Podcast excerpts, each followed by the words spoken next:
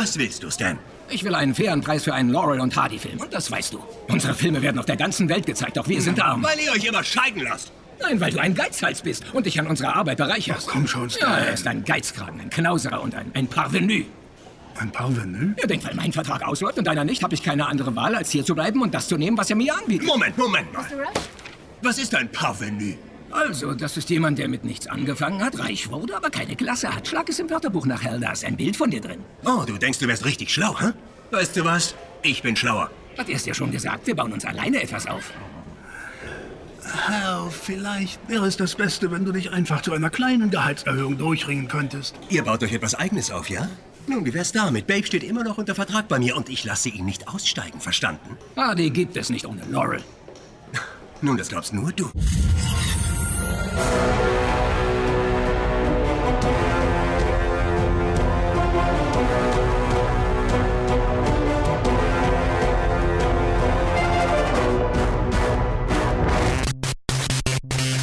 Hallo und herzlich willkommen zu dieser Woche an Reviews. Keine Ahnung.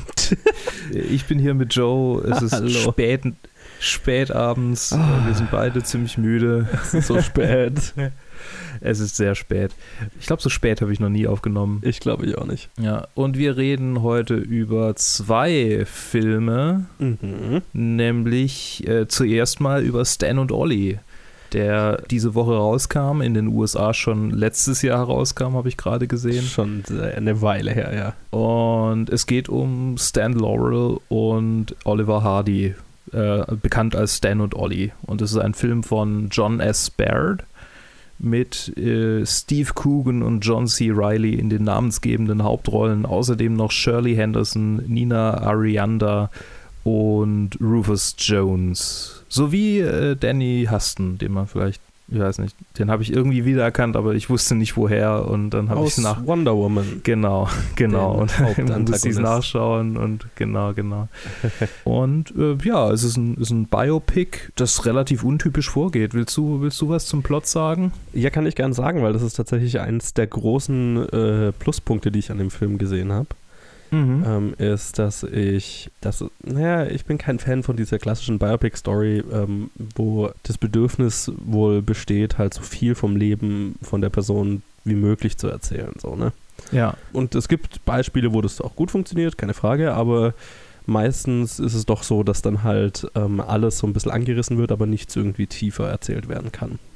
Und sich das bei der Film dadurch schnell oberflächlich anfühlt. Und Ja. was hier gemacht wird, ist halt, dass sich auf den Abschluss, das Ende der Karriere der beiden konzentriert wird, nämlich äh, in einer Zeit, wo äh, beide eigentlich schon keine Filme mehr machen, weil sie nicht mehr gefragt sind, sage ich jetzt mal, weil sie zu alt sind mhm. gibt eine schöne Szene, wo äh, Stan Laurel dann an einem Plakat vorbeiläuft, wo, ähm, jetzt habe ich den Namen von dem Duo vergessen, das dann modern war. Mhm. ja, ich habe es auch schon wieder vergessen, obwohl ich ihn Äh, heute gesehen habe. Shit, Mann. Vielleicht fällt es mir noch ein. Aber auf jeden Fall halt von quasi äh, den, den neuen zwei lustigen Comedians, die dann jung und bekannt waren. Genau, also die beiden sind halt einfach nicht mehr so gefragt, gehen aber tatsächlich auf eine England-Tour. Sind ja aus Amerika eigentlich, aber gehen auf eine England-Tour, weil da halt zumindest ein Promoter äh, sich erhofft hat, dass man, dass er noch einige Leute ins Theater locken kann, um die beiden live performen zu sehen. Und auch selbst das läuft anfangs schleppend, sage ich jetzt mal. Und, und das hat mir tatsächlich sehr gut gefallen, weil es gibt dem Ganzen so, ich meine, der, der, der Film hat dadurch einen sehr, so ein bisschen einen melancholischen Ton, der mir sehr gut gefallen hat. Einfach weil es um das Ende von einer Karriere von wirklich zwei der, der Hollywood-Größen aller Zeiten geht. Ne? Also selbst ich habe ich hab deren Filme so oft gesehen als Kinder und Ja. habe mir dann hinterher gedacht, dammit, ich, ich, ich müsste die mal wieder sehen, weil ich habe mich so an, an Stellen schon erinnert, aber halt, es ist halt, also ich, ich war bestimmt fünf, sechs, sieben oder so, als ich die ganzen Sachen Ja, gesehen habe. Also ich erinnere mich halt kaum auch, dran. ja. Jetzt habe ich mir gedacht, jetzt muss ich mir mal so eine Blu-ray-Box holen oder so, gibt es bestimmt. Und das ist halt immer, also ich, ich finde es immer wahnsinnig ergreifend und tragisch, vor allem wenn dann halt, oh, es ist, also es gibt so viele Momente in dem Film, wo, wo du dir so denkst, oh, der Schmerz von davon, wenn, wenn du einfach nicht mehr das Gefühl hast, nicht mehr relevant zu sein, so, ne? Ah, das ist schon, das ist schon bitter. Und ähm, dazu kommt noch, dass halt zwischen den beiden auch nicht alles so im reinen ist, sage ich mal, weil es halt äh, Mhm.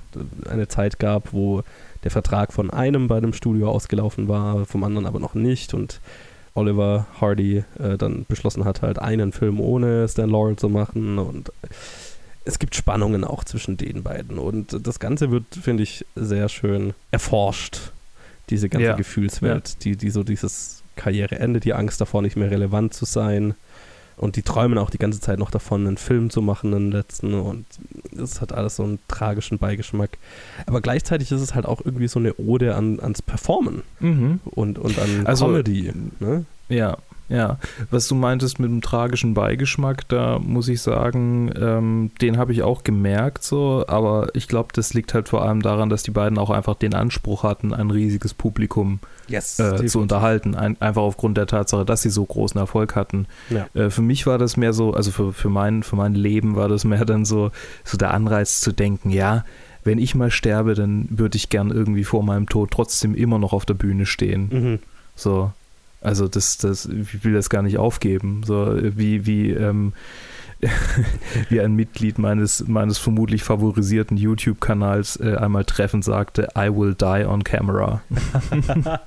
schön, ja, schön formuliert. I won't die unless it's for the views. So Oh. quasi. Ja, So, und ähm, das, das finde ich schon irgendwie so ein, so ein schönes, dass, dass die beiden am Ende halt wirklich so vereint äh, Mhm. Noch äh, den, den Ausklang ihrer Karriere mitmachen Mhm. und, und das halt dann irgendwie doch noch, noch ähm, so, so, so gut wie möglich machen. Das, Mhm. Mir war gar nicht klar, wie die Karriere von denen geendet ist. Ich habe das dann später Mhm. auf Wikipedia nachlesen müssen, wie das, also ich meine, letztendlich der Film hat es ja gut wiedergegeben. Er hat ja, Ja. auch noch, wie ist das Ganze zu Ende gegangen, hat er auch noch eingeblendet, Ja, aber äh, ja, es ist ziemlich akkurat, was dargestellt wird. Beide hatten jetzt nicht so die besten finanziellen Verhältnisse dann gegen Ende hin, weil sie halt groß gelebt haben. Ja. So. Und waren dann letztendlich auch beinahe schon finanziell gezwungen, das zu machen. Mhm. Mhm. Gerade Oliver Hardy hat ja dann schwere gesundheitliche Schäden davon getragen. Ich meine, die hat er vorher schon davon getragen, einfach durch seine äh, Adipositas. Ja. Aber äh, die Tour, die hat ihm ja dann quasi noch den Rest gegeben. Ja. Was ich gern ansprechen würde, ist, wie gut die zwei Hauptdarsteller das getroffen Fuck. haben. Hey. Yes. Steve Coogan, ey. Holy Ich crap. hätte, ich hätte vor, vor fünf, sechs Jahren, als ich das erste Mal Alan Partridge gesehen habe, niemals gedacht, dass Steve Coogan von allen Menschen mal Stan Laurel so gut darstellen würde. ja, ja. Ah. Und genauso John C. Riley, der mir mehr und mehr einfach mit jeder Rolle, die dramatisch ist, gefällt. Der Mann sollte nur noch Dramen spielen. Was macht er noch mit 100%, irgendwelchen 100%. komischen äh, Holmes und Watson Filmen? Ja, fuck that. Also der und äh, die, die äh, Sisters Brothers, das sind so Mhm. meine, meine zwei John C. Riley Lieblingsfilme der letzten Mhm. vermutlich zehn Jahre sogar, weil Anchor, aber war, Sinn, nee, ja. aber bei Anchorman gar nicht dabei. Step Brothers war vor zehn Jahren, also von Ja, lang ja. vor zehn Jahren. Mein Gott, also es hat richtig, richtig Spaß gemacht, den beiden zuzusehen. Mhm. Vor allem, die machen ja auch, also die, die, sind so gut, die beiden, dass ja oftmals in dem, in dem Film ganze Sketche einfach rausgespielt werden. Und, und auch, das fand ich auch, das fand ich erst so ein bisschen befremdlich, aber dann konnte ich mich da sehr gut drauf einlassen, dass ja tatsächlich Echt? auch in, in, in deren Realleben, also wenn sie nicht auf der Bühne sind, die beiden dann so, Ja, dass so Sketche passieren oder sie, sie also Ich glaub- manchmal hatte ich das ich glaub, Gefühl, du- also ich, ich habe glaube ich bis heute nicht so richtig nachvollziehen können, ob das so vom Film so gemeint war, ja auch im echten Leben passieren denen so lustige Dinge oder dass es halt mehr so so auch als Sketch gedacht war. ich glaube, wenn du über 20 Jahre dieselbe Routine äh, ständig durchziehst, dann, dann äh, wird das sich garantiert in dein Leben irgendwie Hm. in dein normales Leben ra- vordringen. Ich meine, ich probe mit meiner Theatergruppe einmal in der Woche und wir haben trotzdem am Ende jeder Spielzeit irgendwie 100 verschiedene Inside-Gags, die nur Mhm, mhm. diejenigen verstehen, die beim, beim Theater dabei waren, die wir ständig wiederholen und irgendwann mal äh, wiederhole ich diese Inside-Jokes so oft, dass ich sie einfach irgendwelchen anderen Leuten erzähle, die gar nichts damit zu tun haben. also nicht mal bewusst erzähle, sondern es ist einfach in meinen Sprachschatz dann so aufgenommen. Ja, ja, ja. So, und dann äh, laufe ich halt äh, breitbeinig und äh, unsichtbare, imaginäre, riesige Hoden haltend äh, durch den Raum und ruf Schwertransport und niemand kapiert, was ich meine. Okay. Um mal einen sehr guten Running Gag dieser Spielzeit aufzugreifen. Hoffe, ich schweife ab. ähm, was ich aber jetzt, wo ich schon dabei bin, möchte ich noch kurz erwähnen, dass ich sehr schön fand, Joe Shank gerade in den, äh, in den Credits zu sehen. Joe, also ein, ein Produzent von damals, der irgendwie bei United Artists war. Aha. Und in unserem Stück, das wir derzeit spielen, taucht Joe Shank auf, Ach, gemeinsam mit, äh, Gott, ich weiß gar nicht mehr, wie die heißen, äh, irgendwelchen berühmten Schauspielern aus der Zeit. Ich, ich sage sogar im Text eigentlich die Namen von denen, habe ich schon wieder vergessen. Ja, ich muss meinen Text noch lernen. Aber das, das fand ich witzig, das so, so, ach ja, genau, der kommt in unserem Stück vor. Schön. Ja, eine Sache, die ich noch erwähnen wollen würde, wären deren beiden Frauen. Ja, äh, wo ich jetzt die Schauspielerin nicht mehr gerade auf dem Schirm habe, aber die ich beide fantastisch fand. Shirley Henderson und Nina Arianda. Yes, ähm, die auch ein äh, Odd Couple äh, selbst, also die beiden selbst zusammen waren ein Odd Couple, wie es besser nicht hätte sein können, fand ich. Total, die, die haben die Männer gut erkennst. Ja, und, und auch so, weißt du, nur die Be Szenen mit nur den beiden. Vor allem wie halt Stan Laurels Frau immer, wenn, wenn sie nicht neben dem, neben dem Promoter sitzen will. so im Theater, oh no, oh no. Und sich dann. Ja, ja. Das, das, das sind, so, es sind so kleine Sachen, die sich da so du- durchziehen, die immer Ja. schön sind.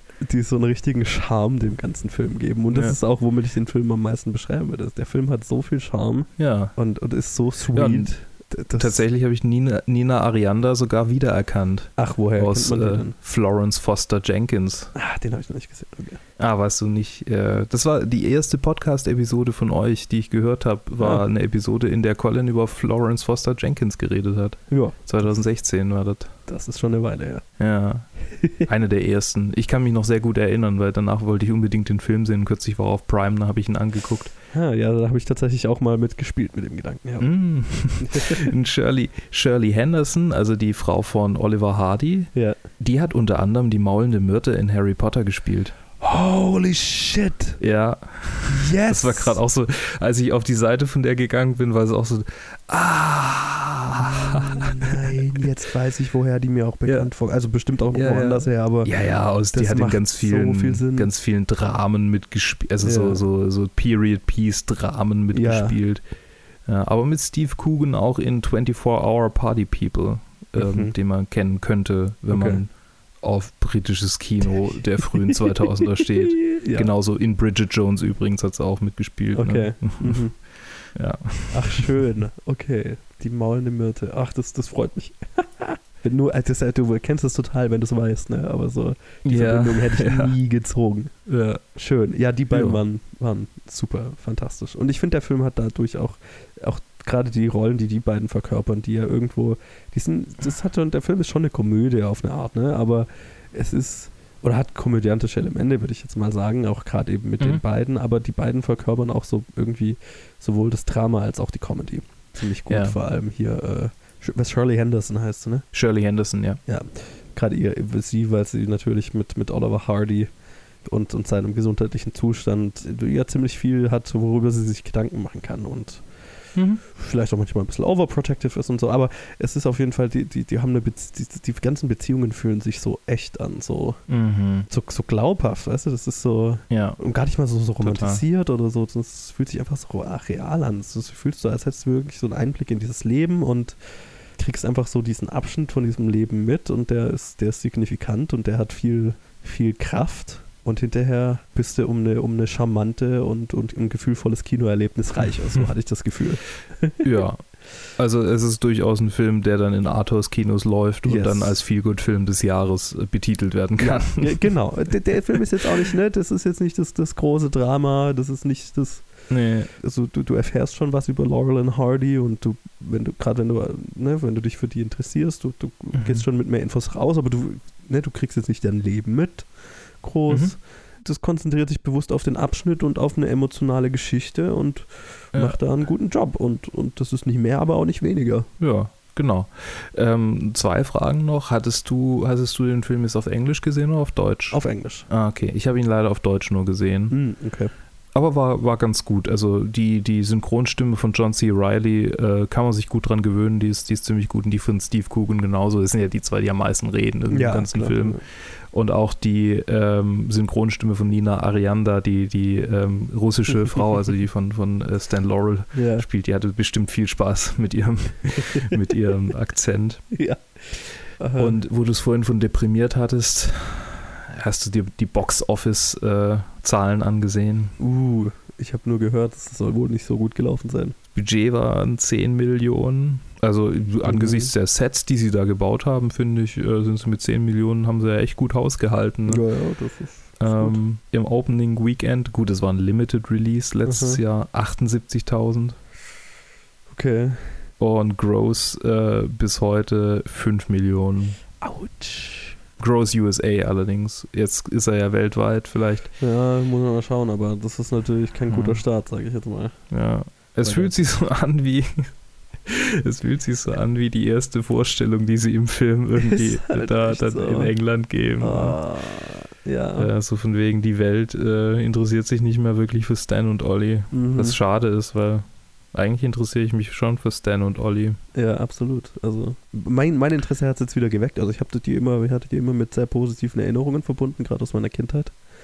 Ja. Aber ich habe mich jetzt auch seit, seit Ewigkeiten nicht mehr aktiv damit beschäftigt. Deswegen jetzt habe Ja. ich tatsächlich wieder Lust, mal einfach wieder, wie gesagt, mir mal so ein Boxset zu holen oder so und einfach mal wieder so ein paar Filme in mir reinzuziehen. Mhm. Ich werde meinen Großeltern sagen, dass sie sich den Film ansehen sollen, weil bei denen habe ich immer äh, ja, diesen, Die, diese VHS geguckt. Das äh, macht dann Und- sehr viel Sinn. Es ist einfach, es ist ein netter Film und Es da kann man durchaus ins Kino Film, gehen. ja. Genau. Ja. Kann man nichts falsch machen. Genau. Okay. Dann Dann, dann würde ich mal leite ich sagen. über Genau. Wir, zur nächsten Review und wir hören uns gleich in gleicher Konstellation wieder. ja. Bis gleich. Willkommen in Rhyme City, einem wahren Fest der Harmonie zwischen Menschen und Pokémon. Tim, dein Dad war in diesem Polizeirevier eine Legende. Wenn du nur annähernd so gut bist wie er. Bin ich nicht.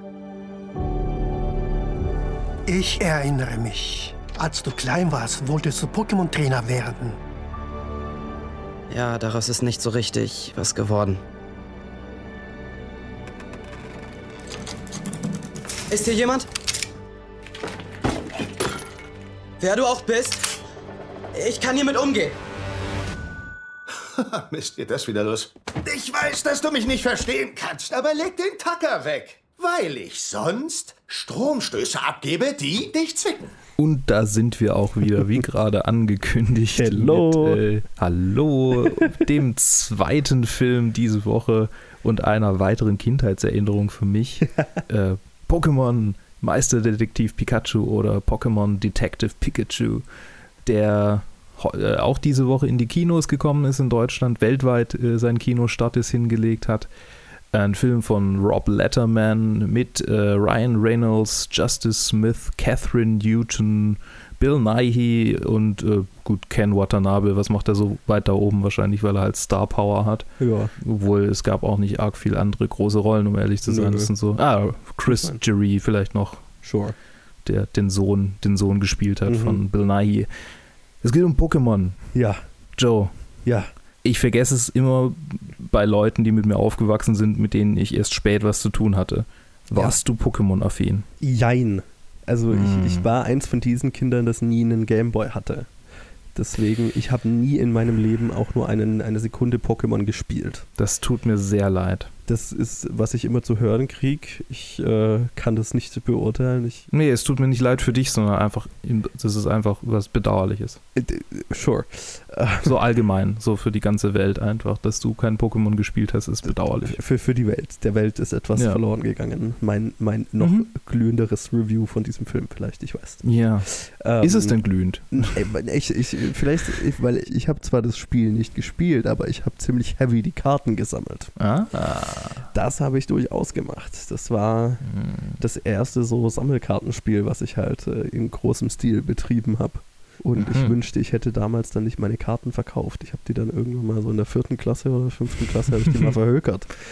Oh, ähm, oh, ich weil hab- ich mir irgendein anderes ich- Spielzeug halt kaufen wollte. Aber das war, es war, ich erinnere mich jetzt noch an den, wo ich es verkauft habe. Das war ein ziemlich, ziemlicher Stapel. Oh. Äh, Ich habe eine sehr traurige Grundschulgeschichte mit Pokémon-Karten. Ich hatte ein Shiny äh, Quappo Aha. und jemand hat mir in der Grundschule versprochen, er gibt mir ganz viele Karten, also wirklich so einen richtig großen Stapel. Ja. Und äh, ich soll ihm einfach die Karte geben. Er braucht den Stapel jetzt noch, aber dann gibt er mir nächste Woche. Oh. Und danach hat er immer so getan, als wüsste er von nichts. Und ich habe ihm mein, Quap mein Quappo gegeben und dann war es weg. Ja. Und wenn ich mich noch erinnern könnte, wer das wäre, wenn ich mich noch erinnern könnte, wer das wäre, dann würde ich ins Diesener Tal fahren und dem aufs Maul hauen. Und Ja, dann wahrscheinlich ich- selber aufs Maul kriegen und meinen Job verlieren und naja. Ja, ja ich habe tatsächlich eine ähnliche Geschichte, ist ganz lustig. Ich habe nämlich, ich erinnere mich nämlich noch, wie irgendwelche, und das waren, da war ich bestimmt in der zweiten oder dritten Klasse, und irgendwelche Viertklässler haben mir, haben mir gesagt, oh, sie haben einen, einen Shiny Turtok, hieß doch der Typ, ne, mit den Wasserkanonen so. Genau, das Turtok, ja. Ja, und, und das wäre so eine ganz seltene Karte, die sie mir eintauschen würden. Und dann haben wir uns da irgendwie an der Grundschule nachmittags irgendwo getroffen, so richtig so Drogendeal-mäßig. Und ich habe dieses Turtok eingetauscht und habe dann mich hinterher gewundert, hm, das schaut irgendwie komisch aus. Und war natürlich eine gefälschte Karte. Und ich Oh, weiß, ich erinnere mich nein. nicht mehr, was ich dafür hergegeben habe. Aber es Oh hat, Gott. das verfolgt mich bis heute. Gefälschte Karten waren ja bei Yu-Gi-Oh! dann noch schlimm. Das war ja dann Genau. noch viel schlimmer. Bei, oh Gott, ja. Also ich erinnere, ich erinnere mich noch an dieses Gefühl von beschämtem Ärger, wo ich festgestellt habe, dass die mich gerade übers Ohr gehauen haben. Mhm. Also, So. ich habe Weihnachten 99 einen grünen, einen grünen Game Boy Color bekommen und Oha. dazu Pokémon Rot. Und ich besitze bis heute mindestens ein Spiel aus jeder Generation, eine entsprechende Konsole dazu. Ich habe nie aufgehört, Pokémon zu spielen. Ich habe mir extra für ähm, Let's Go Pikachu äh, eine Nintendo Switch gekauft in der Pokémon-Version. Und ich äh, habe aktuell auch immer noch den Pokémon-Hoodie an, den ich auch gestern anhatte, als ich den Film gesehen habe Geil. den ich von meinem Bruder geschenkt bekommen habe, den ich übrigens, falls er jemals diesen Podcast anhören würde, diesen Film nur wärmstens empfehlen kann, weil ich glaube, er wird den auch lieben. Mhm. Jetzt machen wir mal kurz was zum Plot von diesem Film. Ja, sag doch mal.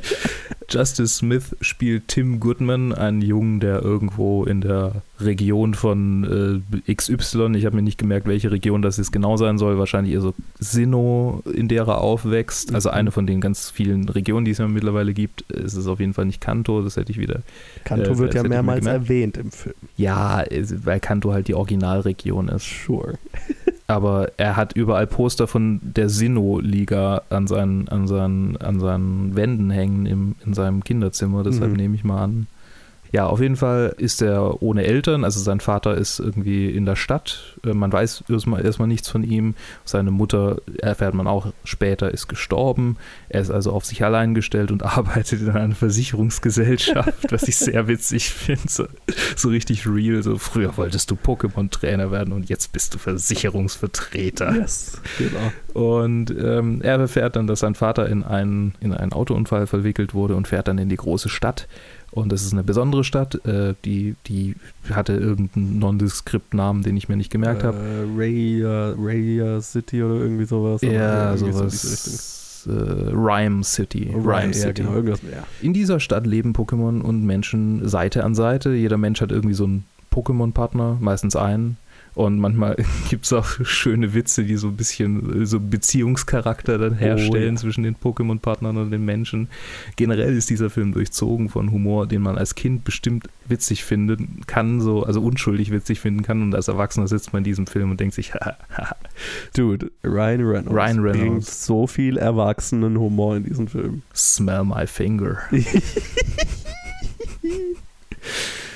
Und genau, also es ist noch kurz zu Ende um die Prämisse, falls ihr den Trailer nicht gesehen habt. Die Prämisse ist dann äh, der, der junge äh, Justice Smith, also der junge äh, von Justice Smith gespielte äh, äh, Tim Goodman, äh, Nondescript-Name, trifft in der Wohnung seines Vaters auf ein sprechendes Pikachu mit einem Detektivhut. Und es spricht mit der Stimme von Ryan Reynolds. Und es ist wahrscheinlich die beste Version von Pikachu, die ich je gesehen habe. Wow. tötet mich nicht. Ich habe 20 Jahre Pokémon-Konsum hinter mir. Das ist nicht mehr gelogen. 20 Jahre Pokémon-Konsum. Ich habe immer Pikachu eher so mittelgut gefunden. So, okay, das ist halt der Posterboy. Es gibt andere Pokémon, die süßer sind. Es gibt andere Pokémon, die besser sind. Ja. Das hat mich komplett ins Team Pikachu geholt. Ja. Ryan Reynolds. Wie gut. Doch. Weil diese, diese, diese Diskrepanz zwischen diesem unglaublich süßen Viech Ja. und der verrauchten Stimme eines Detektivs, der kaffeeabhängig irgendwie. Oh das ist einfach großartig. Ich habe mir die ganze Zeit gedacht, das ist ein Kinderfilm. Das Ding ist drogenabhängig, das ist ein Kinderfilm. Ich meine, ähm, man muss auch sagen, die Pokémon animiert äh, hat man ja erst gedacht, also hat man so viele Stimmen gehört, oh, jetzt äh, das ist so eher so ein Nightmare Fuel, wird der, Ja, wird der ja, ja. Fluch der Videospielfilme weitergehen. Ähm, der Typ, der diese hyperrealistischen Pokémon-Bilder gemacht hat, vielleicht erinnerst du dich an die, als die so rumgegangen sind im Internet. Der wurde für, dieses, für diesen Film verpflichtet, also Ach, der, den haben sie an, an Bord geholt und der war Lead Artist im Pokémon-Design. Ja, geil. Also bei den meisten, nicht bei Pikachu, aber halt gerade ist bei, bei vielen hast du es gesehen. Ne? Bei, Ja. bei Bisasam zum Beispiel, bei äh, Pan, Pan äh, oh Gott, wie heißt es auf Deutsch? Ich habe gerade nur noch die ganzen englischen Pokémon-Namen. Mr. Mime, äh, Mhm. Pantomimias, Sag die das englischen. Pantomimen-Pokémon halt. Ne? Ja, ja. Oder Anton, bei Anton hast du es auch gesehen. Oh, Ja, der war immer Anton mein war Favorite als Kind. Auch in diesem Film? Auch in die. Ich, Gell? ich fand diesen Film auch so gut und ich war als Kind, ich konnte mich immer mit Anton sehr gut verbinden, weil der war immer so der, der stille Außenseiter Ja. und dem habe ich mich immer sehr verbunden gefühlt. Findest du, dass er das wäre so, ja, ich kann mich gut damit äh, identifizieren, dass er ständig Kopfschmerzen hat und in Ruhe gelassen wird. Ja, genau, er will einfach, er will einfach seine Ruhe. Und in seinem kleinen, in seinem kleinen Rucksack auf, oh Gott. Ich gucke gerade durch die Bilder durch und ich will den Film einfach nochmal sehen, weil einfach alles so goldig ist. Und, Ja. ah, Schön. und das Pummelluft irgendwie, das im Bistro sitzt und den besoffenen Typen in Schlaf singt und wie sie, wie sie das, das äh, Mr. Mime äh, äh, verhören und dann auf sein Pantomimenspiel einsteigen. Das und, Mr. Mime Verhör ah, ist fucking großartig. also, es, Und dieses Verhör, diese Szene mit dem Mr. Mime Ja. verkörpert so gut, finde ich, was dieser Film irgendwie ist. Äh, Und was ich vorhin gemeint habe, der Film hat so viel erwachsenen Humor, der für Kinder einfach so voll, also gar nicht wahrgenommen wird, glaube ich. ich hoff's mal, ich hoff's mal. Weil diese Mr. Mime, diese Mime, Mr. Mime Verhörszene ist ziemlich fucking dark. Ja, Die ist total. ziemlich übel eigentlich. Ja. Auf eine lustige Art und Weise, aber holy Ja. fuck. Waren viele Kinder im Kino bei dir? Tatsächlich schon, ja. Es, war, es Ja. waren, waren einige Kinder und ich glaube, die hatten alle ziemlich viel Spaß, so den Reaktionen nach Mhm. zu urteilen. Also Alles gut. Ich glaube, der kam ziemlich gut an. Also ich glaube, diese, diese erwachsenen Humorsprüche von Ryan Reynolds und so weiter sind halt einfach an denen voll vorbeigegangen. Ich hoffe mal. Ich meine, das wird sich wahrscheinlich ähnlich verhalten wie mit SpongeBob. Ja. Ne? SpongeBob hat auch viel Erwachsenenhumor, der dann aber eher weniger von den Kindern wahrgenommen wird. Genau. Ja, also ich weine ja nicht im Kino eigentlich und bei Filmen, aber bei diesem Film hatte ich wirklich immer mal wieder so kleine Tränen im, im, im Auge. Mhm. Also nicht, nicht wirklich heulen, sondern halt so in den Augenwinkeln, einfach weil alles so goldig war, ich Ja. mich an nicht halten konnte. Ja, also ich, ich finde so die große Stärke dieses Films ist tatsächlich die Welt, die der Film erschafft. Weil ja, ist total. Halt so, und genau, genau das ist das, was alle Videospielverfilmungen bisher irgendwie immer verbockt haben oder nur so halb gut umgesetzt haben. Ja, und, und da ist tatsächlich gar nicht mal schlecht, dass der Film gar nicht versucht, irgendwie die Serie zu verfilmen oder Nee, genau, ein das Spiel zu verfilmen, sondern die, er verfilmt halt das Detective Pikachu-Spiel, wohl auch sehr nah am Spiel, an der Spielstory. Aber die ist halt tatsächlich irgendwie kurz und linear, so, die eignet sich dafür Ja. auch irgendwo, ne? Ja. Und, und der Rest ist halt einfach diese kunterbunte Welt. Und ich meine, ich hatte das schon so und ich kann gar nicht nachvollziehen. Also, ich kann mir nur vorstellen, wie das ist, äh, wenn du halt ein Die-Hard Pokémon-Fan bist und dann halt einfach die ganze Zeit nur am Hin und Her springen bist mit den Augen und versuchst alles in dich aufzusaugen, was, was da in der Welt alles zu sehen ist. Wie halt ähm, da äh, quasi Pokémon und Menschen äh, integriert, also äh, das Zusammenleben von denen gestaltet ist, weil da wirklich ja sich sehr viel Gedanken drüber gemacht wurde. Ja. Ich fand zum Beispiel so, so Sachen wie sehr schön, wie dann dieses Relaxo, das dann da mitten auf der Straße sitzt und pennt. Obwohl, obwohl es wahrscheinlich den Verkehr eigentlich leiten sollte oder so, irgendwie so, weil es auf dieser Verkehrspolizisteninsel halt pennt. Und, und weißt du, solche Sachen. Oder, oder dieses ähm, Shiggy, das dann in der Fernsehshow äh, auf den Boden spuckt, damit äh, so ein Putztyp Ja, ja. putzen kann und so, weißt du, so lauter so Ja, die, Kleinigkeiten. die dann aber auch im, äh, als, in, als Feuerwehr eingesetzt werden. ja, genau. Und, also, du, das und es ist gibt so ein paar, äh, so ein paar Callbacks zur Serie am Anfang. Äh, am Anfang sieht man einen Trupp von vier Schiggis, die da irgendwie äh, so ein bisschen so wie, wie halbstarke Jugendliche in der Straße rumhängen und das ist halt eindeutig eine Anspielung auf die Shiggy-Bande aus, aus der Serie. Mhm. So, ich habe die Serie nicht weit gesehen, aber mit der, das ist irgendwie so dritte oder vierte Folge, so Okay. habe ich es dann doch geguckt.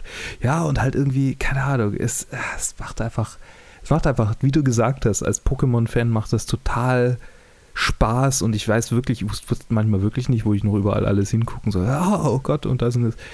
Und es ist auch sehr schön, wie sie Pokémon aus so ziemlich jeder Generation irgendwie einfach so, ja, fließend eingebracht haben, weil Ja. das große Problem, das ich an den Spielen immer fand, war, du bist in einer neuen Gegend und dann gibt es wieder neue legendäre Pokémon, die irgendwie übermächtige Kräfte haben. Mhm. So, die existieren alle irgendwie so parallel nebeneinander in diesem Film. Also alle tauchen irgendwie mal auf, also die meisten wichtigen zumindest. Mhm. Und trotzdem ist es klar, so ein Mewtwo ist einfach das mächtigste von allen, sodass dann quasi diejenigen, die, die damals so die Originalspielreihe gespielt haben, jetzt nicht komplett irgendwie, weil dann plötzlich Sekrom auftaucht und Reshiram und eigentlich wurde die ganze Welt von äh, Dingen geschaffen und, und Dialga hat äh, die Macht über Raum und Palkia die Macht über Zeit und so. Das, da würde niemand mitkommen. Wird Right. niemand mitkommen. Aber, Ja, aber einfach, weil Mewtwo gewesen. ist ganz klar, okay, Mewtwo ist halt irgendwie äh, missglücktes Genexperiment äh, turned äh, Villain, so Mhm. quasi ist so die Prämisse von diesem Pokémon Ja. und ist halt mega mächtig und niemand weiß so richtig, was es eigentlich alles kann und Ja. das ist großartig. ja, es funktioniert. Es funktioniert. Genau, ich, ich würde mal noch kurz auf die Story so ein bisschen eingehen. Und äh, beziehungsweise Mhm. zuerst vielleicht kurz für alle, die sich so aufgeregt haben oder gewundert haben, Colin, ähm, darüber, äh, Pikachu redet nicht. Es gibt tatsächlich, der Film hat eine, zumindest in der Logik des Films, sehr klare und tatsächlich emotionale Erklärung, warum Pikachu redet. Ja, die ist absolut, absolut nachvollziehbar. Ja, habe ich ziemlich abgekauft und hat für mich sehr gut funktioniert tatsächlich. Das äh, soll einen nicht abhalten und das ist tatsächlich in sich logisch. So, nur das da vielleicht da mal zu. Jetzt vielleicht Ja. zu der Story. Ähm, ich glaube, die Story ist somit einer der Schwächen des Films. Mhm. Jetzt nicht mal dahingehend, dass sie irgendwie besonders irgendwie schlecht wäre oder so, sondern dass sie halt sehr konventionell ist. Ja. Womit ich jetzt in Stellen mehr und in manchen Stellen weniger ein Problem hatte. Weil viele Stellen, finde ich, gleicht vor allem Ryan Reynolds durch seine Performance sehr gut aus. Oder auch, auch die anderen Charaktere. Also ich fand jetzt keine Performance in dem Film mit schlecht.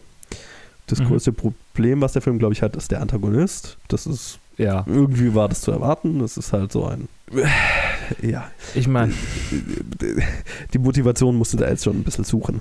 Und ähm, Ja. es, ist, es ist halt, ne, es ist der, es ist ein böser Typ, der Böses tut, um Böses zu tun. ja. Und es ist ein Cartoon und es ist ein Kinderfilm und da es ist, Ja, es, klar. es ist was es Ich ist. mein- und das ist, das ist auch okay. Ja, ich meine, keine Ahnung. Ich habe. Ich, ich konnte mich gar nicht so sehr auf die Story konzentrieren, um da jetzt irgendwas dran aussetzen zu können, um ehrlich zu sein. ähm, ja, natürlich kann ich sehen. Ich habe auch irgendwie in meiner Letterbox Review habe ich ja geschrieben, äh, ja Standard Buddy Cop Movie mit äh, Coming of Age Elementen. So, Genau, ja. das ist es im Prinzip. Ja. Ja, aber ist ja okay. Also, keine Ahnung. Was Ja. willst du Kindern anders vorsetzen, was dann, oder andersrum, was willst du Erwachsenen, die schon ewig Pokémon-Fans sind, anders vorsetzen, weil jetzt, äh, let's face it, das ist ein Großteil der Demografie, die diesen Film sehen wird, ja. außer Kindern. Also mein, mein Kino war ziemlich 50-50 Erwachsene und Kinder. Ja, genau. Und du brauchst irgendwas, was in der Schnitt, Schnittmenge funktionieren soll. Und ich glaube, das ist die perfekte Kombination für diese, für diese äh, Demografie, die Ja. du da erreichen willst. Genau, ja. Das ist brauchbar und das ist völlig in Ordnung. Und der dritte Akt ist weird und ich weiß nicht, hat für mich, glaube ich, nicht so 100% gefunkt. Also ne, das, das, der ganze Plot, was der Villain erreichen will, ist alles irgendwie, Ja. sei es drum. die Reise ist, was zählt und die Ja. Reise ist in dem Film, was Spaß macht und ähm, das ist das, was wirklich gut funktioniert. Und ähm, Mhm. ich fand tatsächlich auch unsere zwei menschlichen Hauptcharaktere tatsächlich sehr charmant und, und gerade Justice Smith Mhm. erstaunlich gut, weil der irgendwie so einen Ton trifft, der zwischen Cartoon und tatsächlich emotionalem, Ja. relatable Charakter ist, den ich, den ich sehr gut getroffen fand. Dann ähm, das Mädel im Film, jetzt habe ich ihren Namen vergessen, irgendwas Newman. Was, äh, ähm, der, der Äh. Catherine Newton, Newton, so rum. Ich Ja. fand auch sie ziemlich gut. wie der, Sie- sie- wie der Physiker. Genau, sie, sie geht so von ihrer Performance mehr so ein bisschen in die Cartoon-Richtung, aber selbst das, finde ich, passt zu dem Film ganz gut und äh, sie hat Ja. einen Ton, also kann sie eh nichts falsch machen. Ja, ohne Scheiß. Und sie hat immer den gleichen albernen Blazer an. Yes. Großartig. So der komplett, ach, auch der Look so der Charaktere, der manchmal so ein bisschen an die, an die äh, animierten Versionen, Ja. an die animierten Sprites aus den Videospielen und am Ende dann die Sprite-Version von denen, die halt einfach perfekt in die Spiele passen würden Ja. und in die Serie. Ach, das, ach Gott. Ja, es, alles in allem fühlt sich halt nach einer sehr, sehr, sehr, sehr gut realisierten Welt aus den Serien und Spielen an, Ja. ähm, in der ein, ein unfassbar gut gespielter Ryan Reynolds Pikachu mit äh, sehr charmanten menschlichen Charakteren einfach ein, ein nettes kleines Abenteuer erlebt. So, genau. Und Caranzoni ist äh, in der Anfangssequenz übrigens. Das ist mir wichtig. Okay, okay. Als Die Hard Deadpool-Fan ist mir wichtig, dass Caranzoni in einem Film auftaucht, in dem Ryan Reynolds ein Detektiv Pikachu spielt. Ich, ich hab, musste tatsächlich auch sehr lachen, als er aufgetaucht ist. Freue mich für jeden Film, in dem der Kerl landet. Ja. Ich finde, das macht den Film sehr anschaubar und gerade, ich meine, also wenn man sich mit Pokémon beschäftigt hat, also das ist ja ein Geschenk, der Film. Und ich meine, es ist wahrscheinlich eine der besten Videospielverfilmungen, die ich kenne. Mir fällt keine bessere an. Ja, mir ist auch nicht wirklich, nee. Prove us wrong. Wenn ihr, wenn ihr, wenn ihr eine bessere Videospielverfilmung kennt äh, äh, und Dead or Alive wegen den Titten zählt nicht, den, den habe ich kürzlich schon gehört, Okay, hat mir wirklich eine Frau sogar gesagt, so Dead or Alive wegen den Brüsten. So nein, sure. wenn ihr eine gute Videospiel oder eine bessere oder eine gute überhaupt kennt, so hier lasst es mich wissen, weil dieser Film hat mir Hoffnung gegeben. Der letzte Tomb Raider war ein solider Actionfilm, aber mehr halt auch nicht. Also, aber da ist eben. der schon es, jetzt hier nochmal. Es geht darum, den Spirit der Spiele einzufangen, Joe. Das ist richtig. Jetzt, das Problem ist, dieser Film hat die Bar jetzt wieder zu hoch gesetzt für die, für die ganzen anderen ja, Videospiele. aber vielleicht, ist es, vielleicht wurde das auch mal nötig. Also, sind wir mal ehrlich. Ja, ich, ich hoffe es ich hoff's Ja. inständig. Ich Absolut. hoffe es wirklich. Ja, Was hat denn Rob Letterman sonst so gemacht? das habe ich mich auch gerade Ah, animierte Kinderfilme. Ha. Ha. Macht Sinn. Ist ja verrückt. Ist ja fast so, als hätte man da den richtigen für den Job verwendet. Ist halt echt so. Was hat denn, was hat denn der für Filme gemacht? Ist ziemlich schlechte Filme eigentlich. Okay. Shark Tale unter anderem. Monsters vs. Aliens, Gullivers Reisen Mhm. und Goosebumps von 2015. Oh, Goosebumps soll ganz gut sein, ja. Naja, ich meine, aber er ist auf jeden Fall in dem Sektor auf jeden Fall unterwegs und es wird wohl Mhm. sein bester Film sein, so wie es klingt. Ja, vermutlich wird er das sein. Äh, die Kritiker haben ihn natürlich nur gemischt gesehen, weil halt Kinderfilm, ne, ist ja klar. Ich meine, er, ja, er, er, hat, er hat Dinge, die man, also, wie gesagt, das ist nicht. Das ja, ja, aber ich glaube, das sehen, das sieht so die, äh, der, der, der Durchschnitt der Kritiker ist wahrscheinlich sowieso einfach zu alt. ja, das mit Sicherheit, ja. Weil es ist schon ein ziemlich spezifisches Zeitfenster. Mein, Ja, mein Vorgesetzter auf der Arbeit, der ist, ich würde sagen, so sechs, sieben Jahre älter als wir Mhm. und der ist schon zu alt für Ja, Pokémon. ja, voll. Absolut. Und, Also, und selbst, selbst ich, ich bin ja schon damit aufgewachsen, aber überhaupt die Spiele nie gespielt und selbst für mich ist, Eben. ich habe nie und nimmer dasselbe Erlebnis wie du jetzt zum Beispiel in dem Film. Ich freue mich über Dinge, Mhm. aber das ist, also diesen Nostalgie, gigantischen Nostalgiefaktor, den der Film, so wie es klingt, sehr extrem gut einfängt, den kann ich auch nicht nachvollziehen. Deswegen, also Ja. ist eigentlich die richtige Zeit, wo dieser Film gemacht wird, tatsächlich. Ja, Tja. das Einzige, was der Film falsch gemacht hat, ist äh, zwei Wochen nach Avengers Endgame rauszukommen. Das ist tatsächlich riskant, tatsächlich, ja. Ich, ich bin mal gespannt, es kann natürlich auch der Gedanke sein, dass man einfach ein Gegenprogramm, ein Kinder-Gegenprogramm darbieten will, deswegen. Ja, klar. Also bei euch war er ausverkauft, hast du mir gestern erzählt. Und bei uns war er auch Ja. gut besucht. Ja, ja also und- im Corso war die Abendvorstellung war voll. Ich war halt Ja. gestern in der 17, 17 Uhr Vorstellung, die war noch, war noch mittel, mittelvoll, aber die, die um 20 Uhr, die war brechend voll. Da habe ich gar keine Karten mehr dafür gekriegt. Ja, genau, so ging es mir eben auch gestern. Deswegen, Ja. also ich, bin- ich bin gespannt, wie er laufen wird und kann ihn tatsächlich empfehlen, vor allem halt, wenn man Fan, Fan der Reihe ist. Wer jetzt vorher noch nie was mit Pokémon anfangen konnte, Schwierig. Dann, ja, dann braucht man den Film echt nicht angucken. Ja. Also ich habe überlegt, ob irgendwas, es sind süße, sprechende, Äh, teilweise sprechende d- Tiere, ja. Tierwesen. Dann nur, wenn man Kinder hat und die mitnehmen kann und die halt äh, die Ja. Tiere süß finden, aber sonst ist die halt manchmal vielleicht auch ein bisschen gelangweilt oder, oder ein bisschen, vielleicht auch ein bisschen traumatisiert werden können von dem, was man sieht. Also manchmal ist schon ein bisschen, Ach, traumatisiert will ich, ich weiß nicht, sagen, ob ich den ab sechs, ja, ich weiß nicht. Ich glaube, allein Mr. Mime und auch dieses brutale, reptilienhafte Glurak, das hätte mich schon, ich hätte es cool gefunden als Achtjähriger, aber als Sechsjähriger, ich weiß nicht. Ja, Es das- ist- also es ist Mr. Mime hätte ich als Kind nicht kapiert, wie, wie grausam die Mhm. Szene eigentlich ist. Nee, Also- ich meine, dieses, wie er an sich aussieht. So ein Ach, bisschen echt? So, Okay. So Clowns-mäßig Nightmare Fuel ist da. Ist, er ist nicht so Ja. Nightmare Fuel wie auf den, auf den Shots, die man aus dem Trailer oder kurz vorm Trailer irgendwie gekriegt hat, wo man da gedacht hat, oh, äh. äh, aber ähm, er, ist schon, ist schon ein bisschen goldig, aber er ist trotzdem Ja. irgendwie so. Äh, das ist eins der Designs, wo ich am ehesten denke, das könnte vielleicht das ein oder andere Kind ein bisschen verstören. das eine oder andere vielleicht. So, ja. Ich will nur alle Eventualitäten aus der Per, Welt schaffen. Parental Advisory. Ja, genau. Wenn ihr, wenn ihr Kind mit, äh, mit äh, Angstproblemen habt, was ja häufig vorkommt, dann vielleicht nochmal einen Trailer vorher angucken, um euch zu versichern, dass es okay ist Genau, oder vielleicht ja. nicht okay ist. Ja. Aber so generell äh, auf jeden Fall ein guter Kinderfilm und ein guter Film für Leute, die Kind geblieben sind, äh, wenn dieses Kind Pokémon-Fan war Absolut. und bis heute eigentlich noch ist. so, so würde ich das unterschreiben. Ja, ich bin, ich, ich bin sehr traurig für mein zehnjähriges Ich, dass es diesen Film nicht sehen konnte. Gut. Alles klar. Dann ähm, war es das auch für diese Woche, Genau. oder? Ja, das Ja. war's tatsächlich. Ihr wisst Bescheid. Lasst uns wissen, wie ihr die Filme fandet. Facebook, Twitter, Instagram, Mhm. planfilmgeek.gmail.com. Lasst uns da, wo ihr uns hört, eine Bewertung, ein Review etc. da. Oder, oder einfach Küsse, virtuelle Küsse. Genau. Ich muss jetzt äh, ganz dringend ins Bett, deswegen Ja. tschüss. Und ich muss dann ganz dringend aufs Klo und dann ins Bett. auch gut. Macht's gut. Bis dann. Tschüss.